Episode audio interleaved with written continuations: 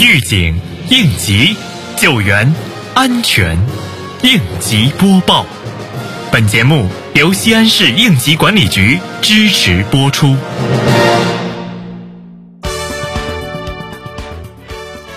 为全面做好十四运安全保障工作，近日，秦汉新城召开十四运暨玉子沟水库安全保障工作会。会上，安委办主要负责同志对十四运暨玉子沟水库安全保障工作进行再安排，各部门就切实做好十四运安全生产及应急保障工作进行发言。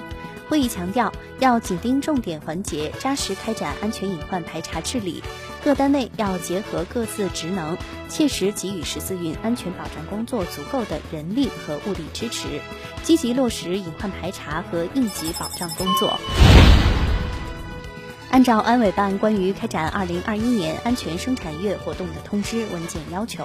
日前，航天基地应急管理局持续开展安全生产专项整治和安全宣传五进活动。检查人员对瑞祥产业园、飞马航空、红土创新、宇泰等企业进行巡查检查，并强调夏季安全生产注意事项。对现场发现的问题和隐患，要求企业高度重视，立即制定整改措施和方案，及时消除事故隐患，全面贯彻落实安全责任，推动安全发展主题，提高辖区安全管理水平。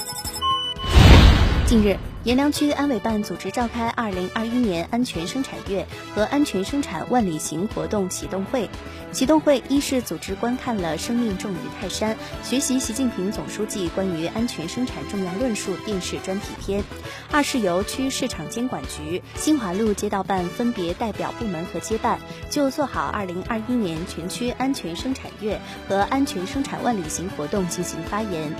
三是由区安委办副主任安排部署二零二一年阎良区安全生产月和安全生产万里行活动。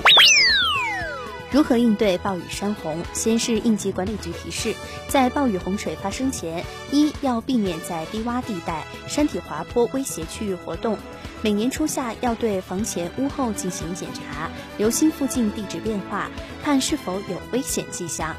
二要熟悉周围环境，自备必要的防水排水设施，如帆布、编织袋、沙石、木板、抽水泵等。注意收听当地气象防汛部门的预报，特别是人群密集，要及时做好人员疏导转移等工作。感谢收听本次应急播报，我是小陈。